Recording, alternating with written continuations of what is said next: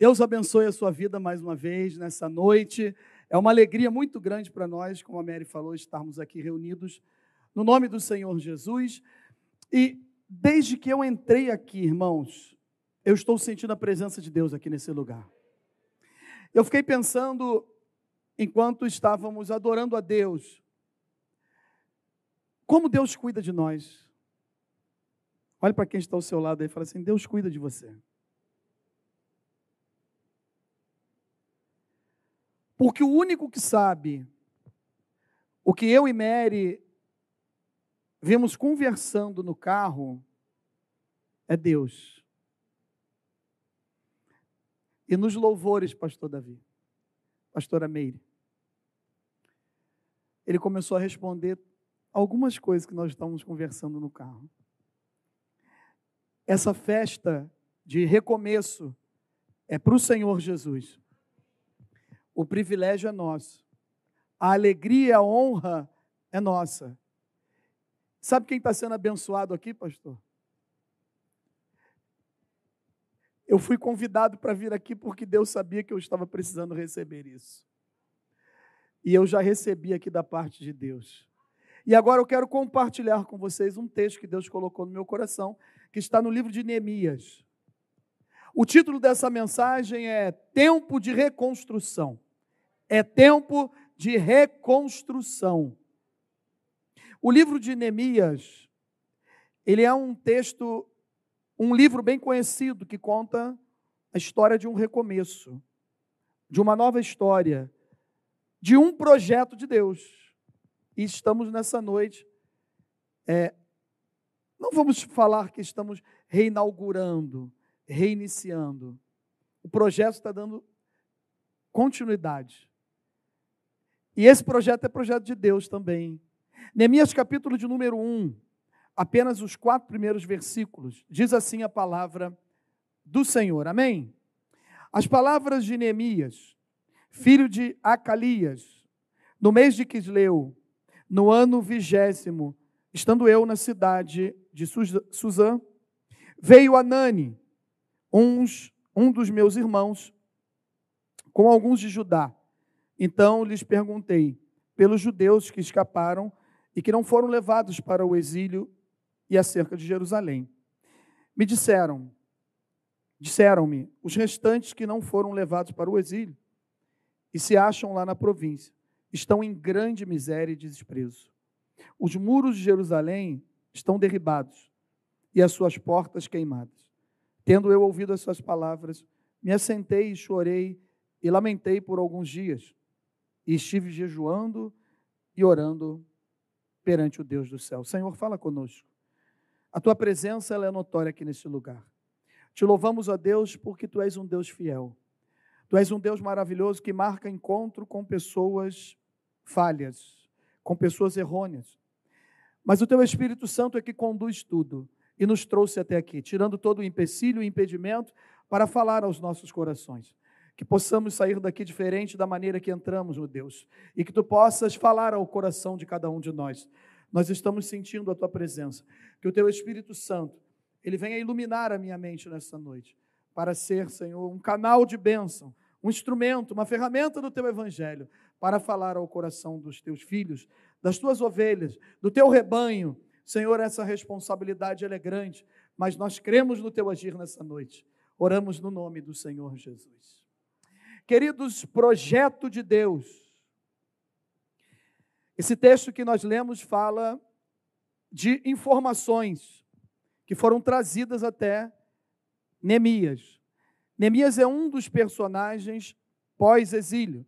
Ele estava na cidade de Suzã, na fortaleza de Suzã, cidade da Pérsia, e ele é um dos de um projeto de Deus. Esse projeto era o retorno do povo de Judá a Jerusalém. Por volta de 538, né, tem um decreto do rei Ciro, aonde ele dá uma ordem, tudo conduzido por Deus, direcionado por Deus, para que o povo pudesse sair de uma escravidão, sair de um exílio e ter o direito, não somente de adorar o seu Deus, mas de retornar para casa. Zorobabel é a primeira pessoa que Deus levanta para retornar o povo. Aproximadamente quase 80 anos depois, Esdras tem uma segunda leva de pessoas que voltam com ele. E aqui nós estamos diante de uma história, de um texto que vai dar início a, vai dar prosseguimento a esse projeto de Deus levantando mais uma pessoa, Neemias, para um trabalho específico, que é a reconstrução dos muros de Jerusalém. E nós conhecemos muito bem a história.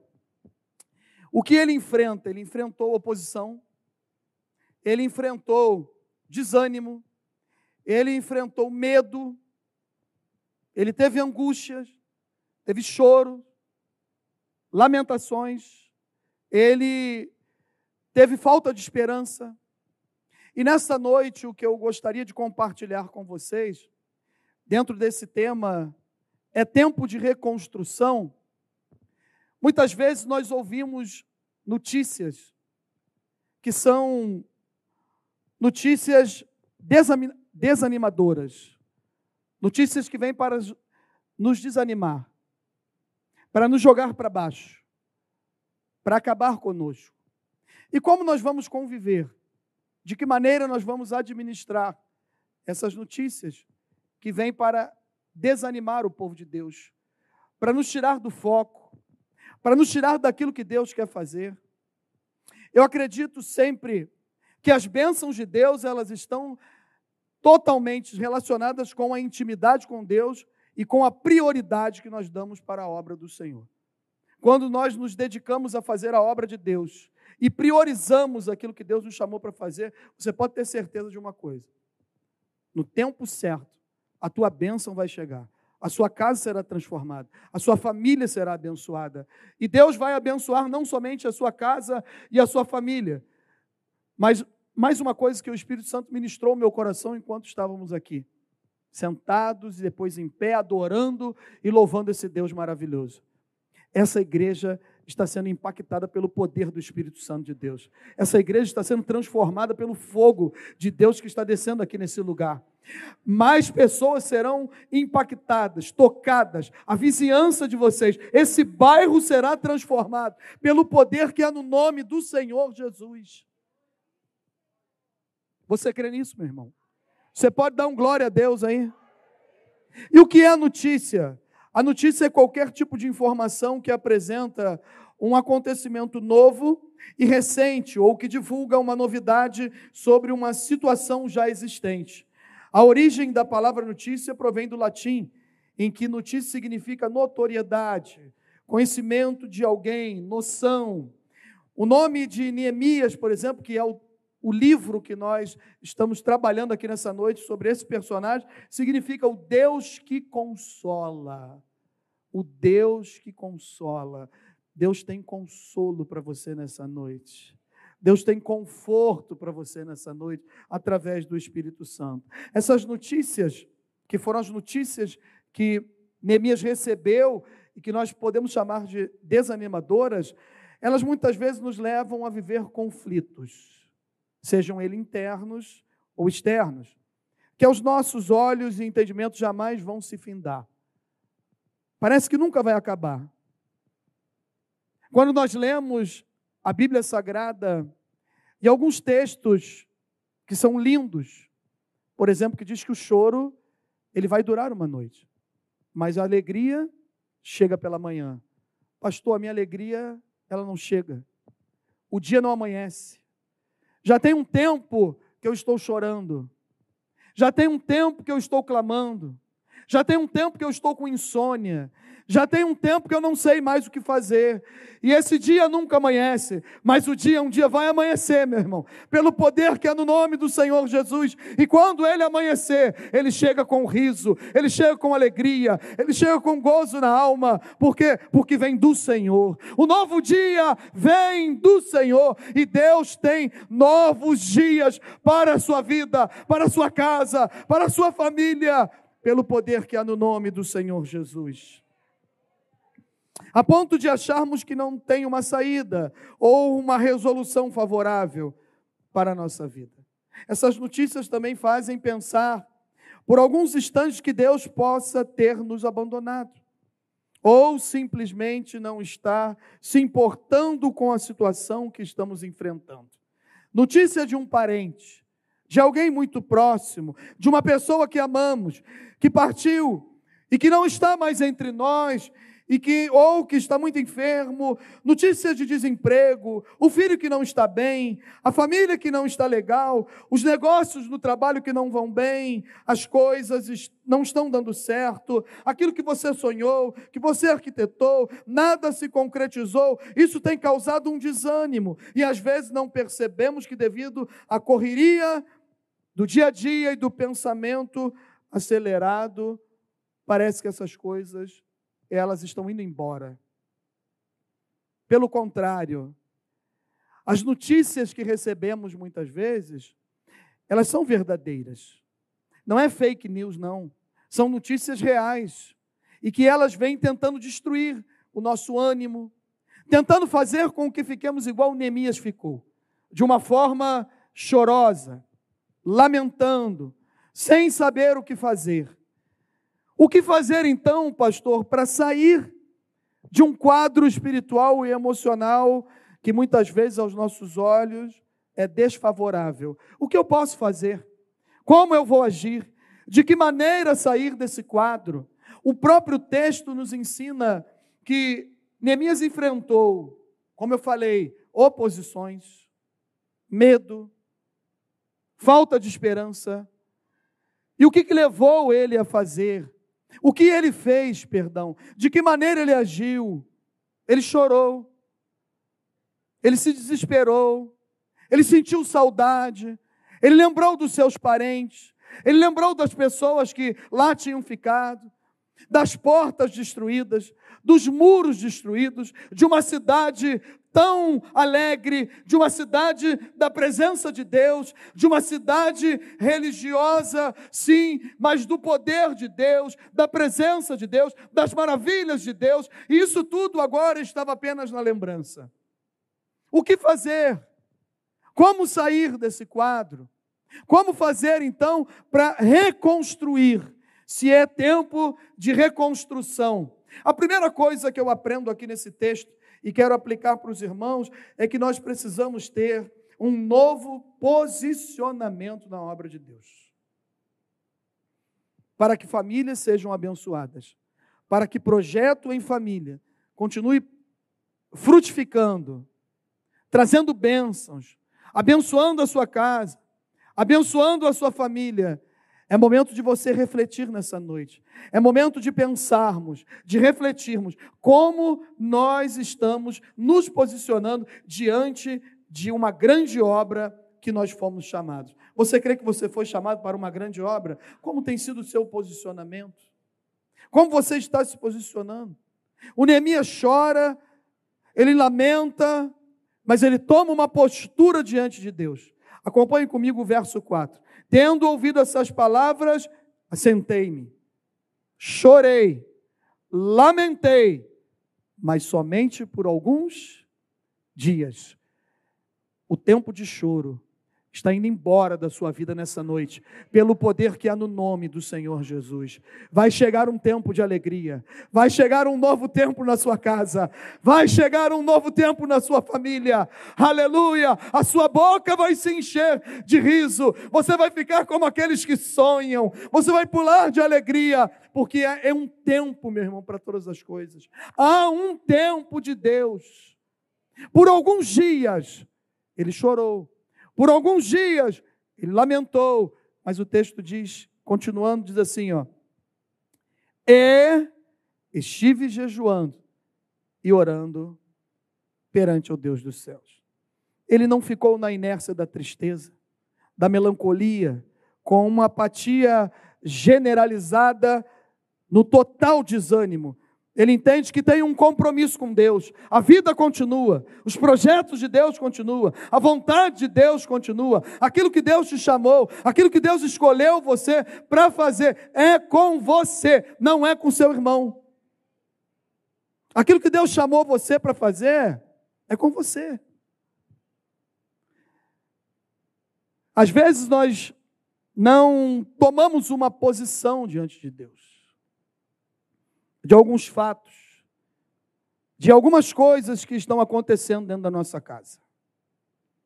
E nós, como família, abençoadas por Deus, vai uma lição do Casados para Sempre aí, que é papéis. E às vezes nós tentamos inverter esses papéis. E quando invertemos os papéis, dá tudo errado. Não dá certo. Homem, tem homens aqui, levante a mão, homens, com H maiúsculo. Homens urram. Não, mais uma vez que a gente não combinou, ficou meio, ficou meio estranho, Tiago. Ficou igual o pessoal de São Paulo. É brincadeira, tá na internet. Calma, Tiago, é com o Tiago a brincadeira. Homens urram. Tá melhorando, tá melhorando.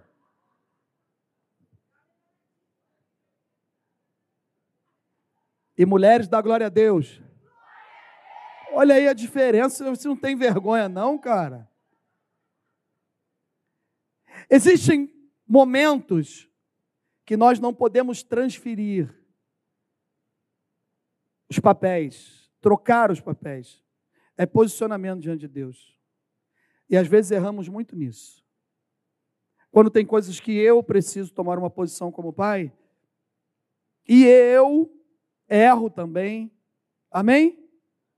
E eu falo assim, Mary, essa parte aí é contigo, vai lá e resolve. Aí a Mary vai e fala assim: Você é o homem da casa, você é o pai. Estou falando agora de relacionamento com os filhos. Tem momentos que é a esposa que vai agir, e tem momentos que é você, homem. Portanto, nessa noite, você quer ser abençoado por Deus na sua casa, na sua família?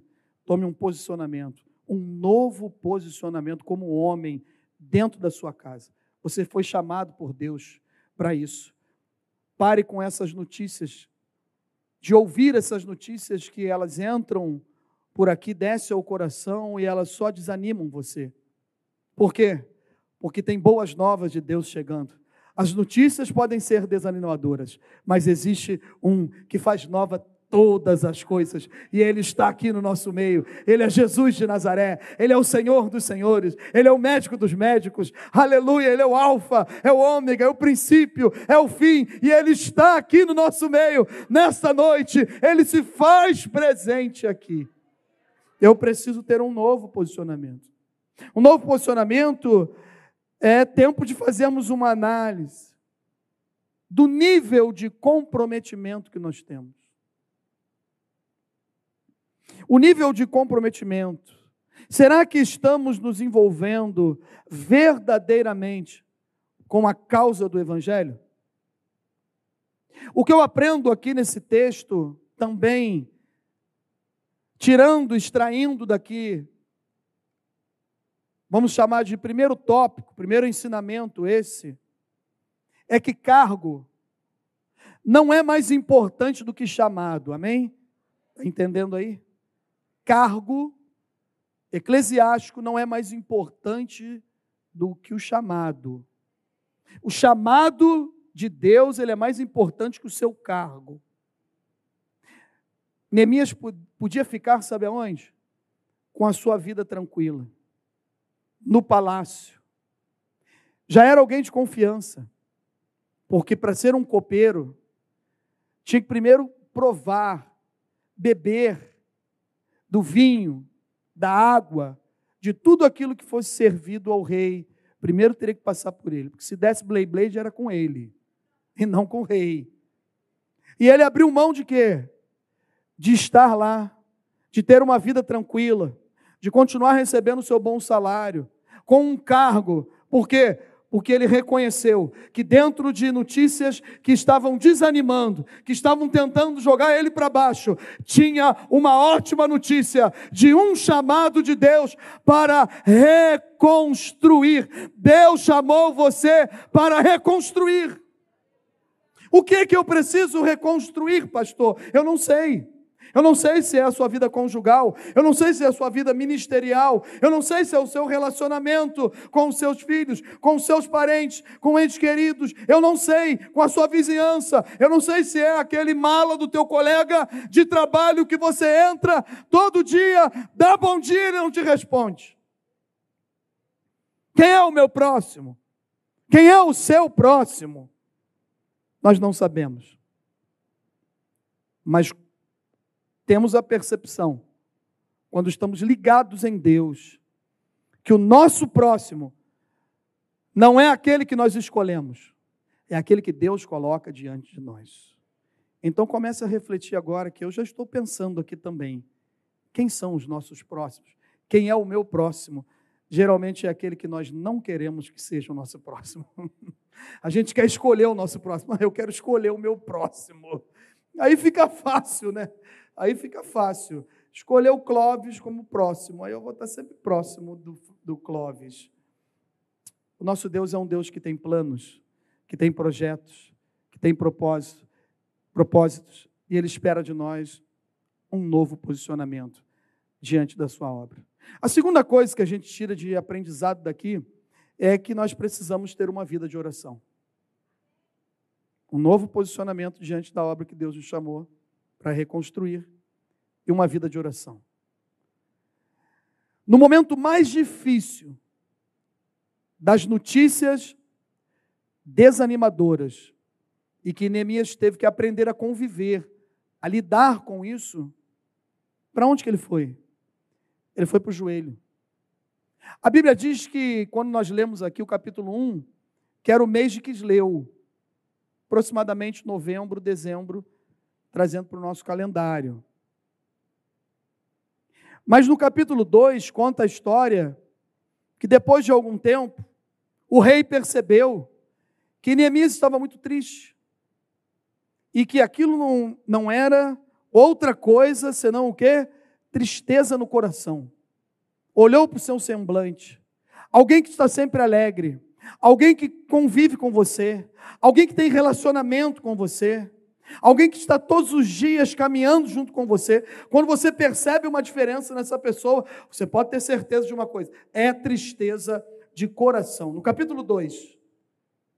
E quando o rei percebeu isso, já era outro mês, já era o mês de Nizam, ou seja, aproximadamente de três a quatro meses já tinha se passado. E o que Neemias estava fazendo? Orando, buscando, clamando. Não pare de orar, não pare de buscar.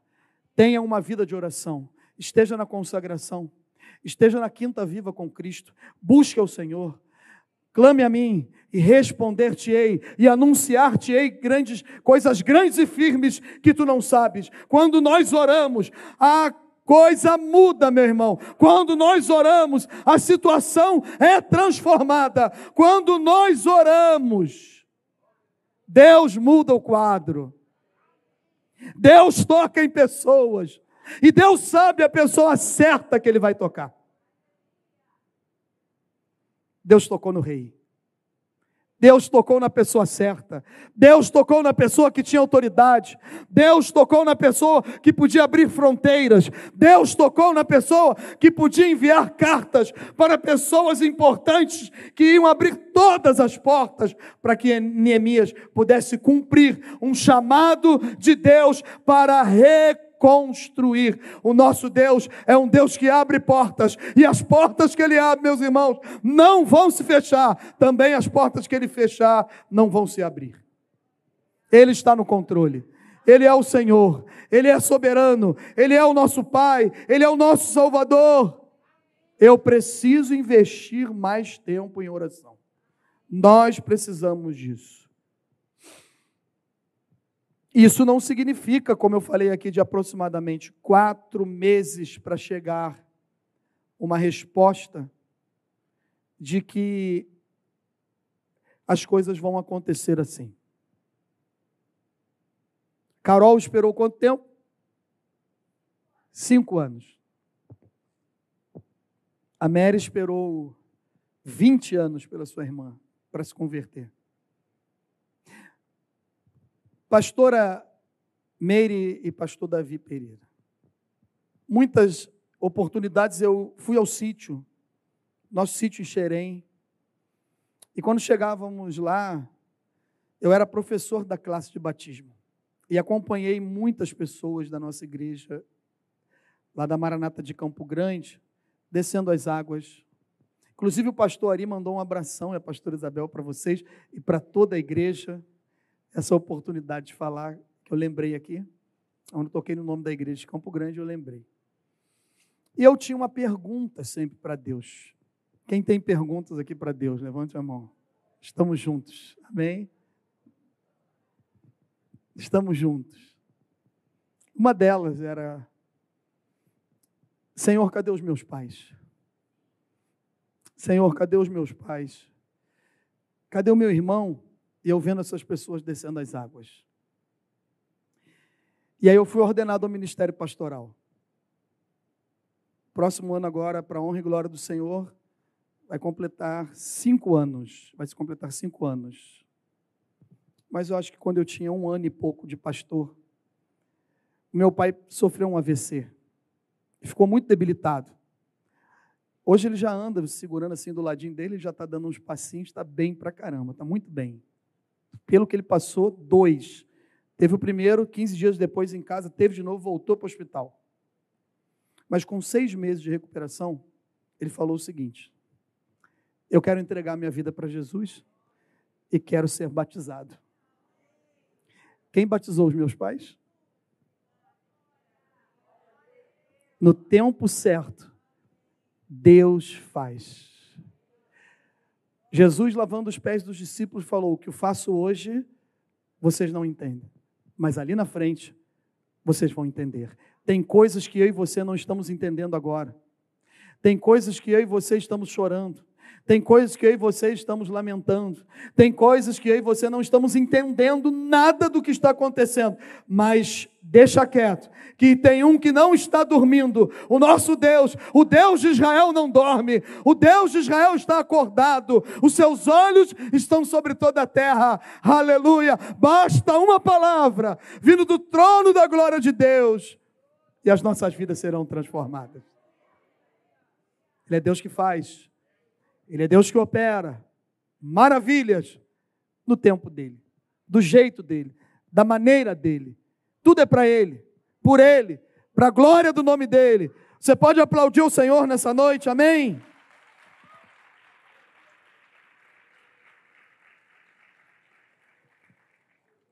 É tempo de reconstrução, novo posicionamento, vida com oração e a terceira coisa, descansar em Deus e saber que Ele está conosco. Deus Emanuel é Deus conosco. Emanuel é Deus conosco. É um presente. Independente das circunstâncias, é alguém que está sempre ali junto conosco. É um Deus que é presente no choro, na doença, no luto, na alegria, no recomeço quando parece que tudo está dando errado, Ele tem o controle. Ele é soberano. Ele está ali conosco.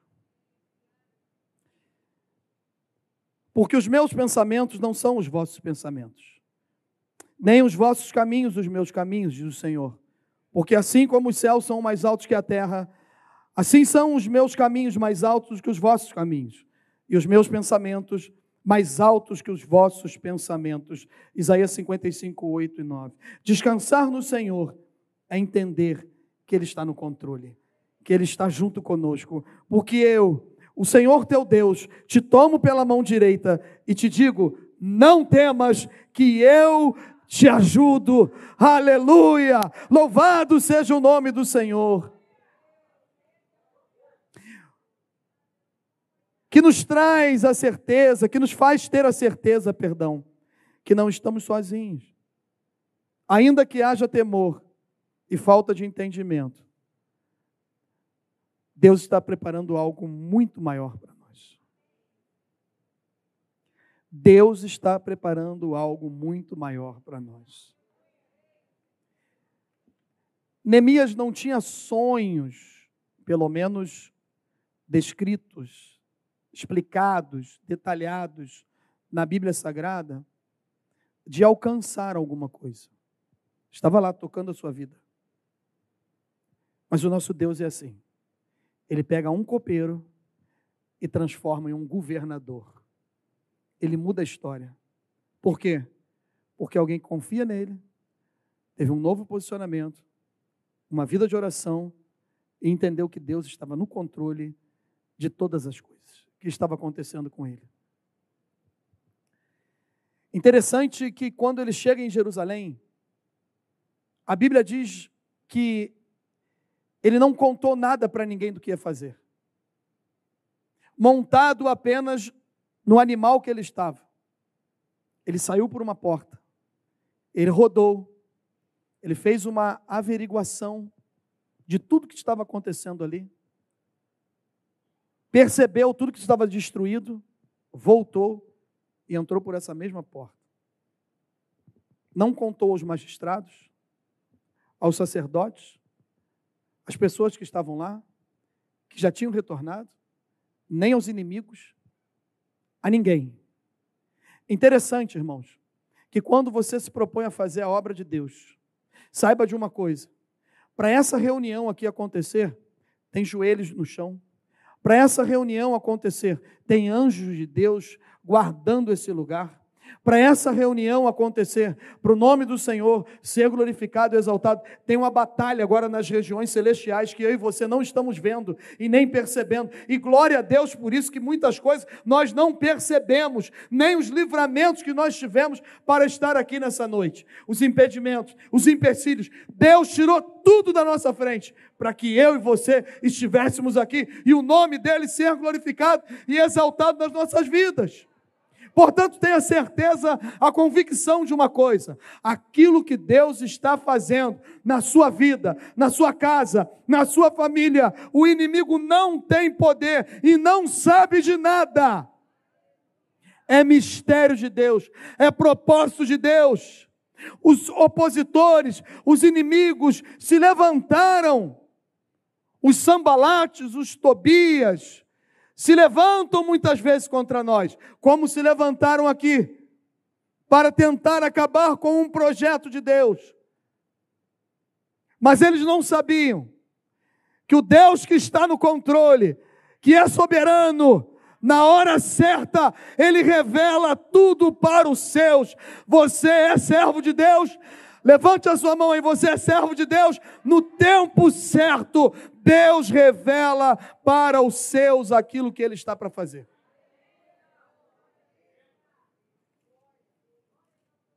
E a Bíblia diz que eles estavam comentando o seguinte: eles não têm mais forças, eles estão desfalecendo. Mas os judeus mais de dez vezes avisaram tem tramóia aí. Tem coisa aí, Neemias, para você, bandejas, tentando atrapalhar. Já te chamaram quatro vezes para você ter um encontro com eles e entrar lá no lugar santo dos santos. E ele falou: Eu não vou entrar nesse lugar. Eu não vou até lá. Então, o que, que nós vamos preparar? Nós vamos continuar o trabalho. Nós vamos ficar com a espada na mão e com a colher de pedreiro na outra, com a ferramenta de trabalho, e nós vamos continuar trabalhando. Nós vamos fazer a obra de Deus. Não se importe, meus irmãos, eu quero finalizar concluindo o seguinte: precisamos aprender a lidar com a oposição, entendendo que a vontade permissiva de Deus gera em nós esse crescimento, obediência e estratégias dadas pelo próprio Deus. Não podemos revelar a ninguém, com que armas vamos lutar? Sambalate, Tobias e Gesem sempre vão existir no nosso meio. Infelizmente. Essa é uma das piores notícias. Sempre vão existir. Pessoas puxando contra. Pessoas glorificando e pessoas falando, está monótono, está chato. Eu quero dar uma notícia maravilhosa para vocês nessa noite também. O culto foi uma bênção. Deus continue abençoando vocês. Está dinâmico, maravilhoso, e Deus operou maravilhas aqui nesse lugar, nesta noite, e nós vamos colher frutos desse culto, dessa adoração, desse louvor a Deus, porque foi feito para o Senhor. Então não se importe, sempre vai existir Sambalate, Tobias e Gesem. Sempre vão. Por quê? Mas eles não podem fazer a gente parar de fazer essa obra. Quero finalizar com o texto de Neemias 6, 3, que diz assim: Enviei eles mensageiros a dizer. Neemias mandou uma mensagem para os inimigos: Faço uma grande obra, de modo que não poderei descer. Por que cessaria essa obra? Enquanto eu a deixasse e fosse ter convosco. Mude o foco, meu irmão. Olhe para a obra de Deus nessa noite. Ela é muito mais importante do que, esse, do que essa prioridade que você está tendo aí. Mude o foco. O tempo já acabou. Jesus está voltando. E ele nos chamou para uma grande obra. E às vezes a gente desce do muro, para de fazer essa grande obra e nos envolvemos com outras coisas. Pastor, são coisas lícitas. Amém mas tira totalmente a gente do foco, tira a nossa atenção, tira o propósito daquilo que Deus nos chamou. Mas nessa noite, eu quero finalizar essa mensagem dizendo o seguinte: não pare de fazer a obra que Deus te chamou para fazer. Deus é contigo. Deus abençoe a sua casa. Deus abençoe a sua família. No nome do Senhor Jesus. Amém. Podemos orar, pastor? Vamos ficar em pé. Vamos ficar de pé no nome do Senhor Jesus. Eu não sei como que você entrou aqui nessa noite. Eu não sei o que você está precisando. Mas Jesus é o mesmo ontem, hoje e será eternamente. Ele ainda opera milagres. Ele ainda faz maravilhas. Você precisa de um renovo para dentro da sua casa? Vem aqui à frente. Você precisa de um renovo espiritual? Sai do seu lugar, vem aqui. Pastor, eu preciso de um milagre lá dentro da minha casa. São causas impossíveis. Sai do seu lugar, vem aqui. Coloque diante de Deus. Pastor, eu preciso reconstruir. Eu entendi nessa noite que é tempo de reconstrução.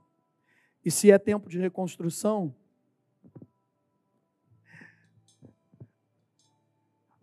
o maior arquiteto, o maior engenheiro, aquele que sabe de todas as coisas, que conhece a sua vida, que te escolheu no ventre e que todos os meus e os seus dias são contados, nenhum deles se perderam.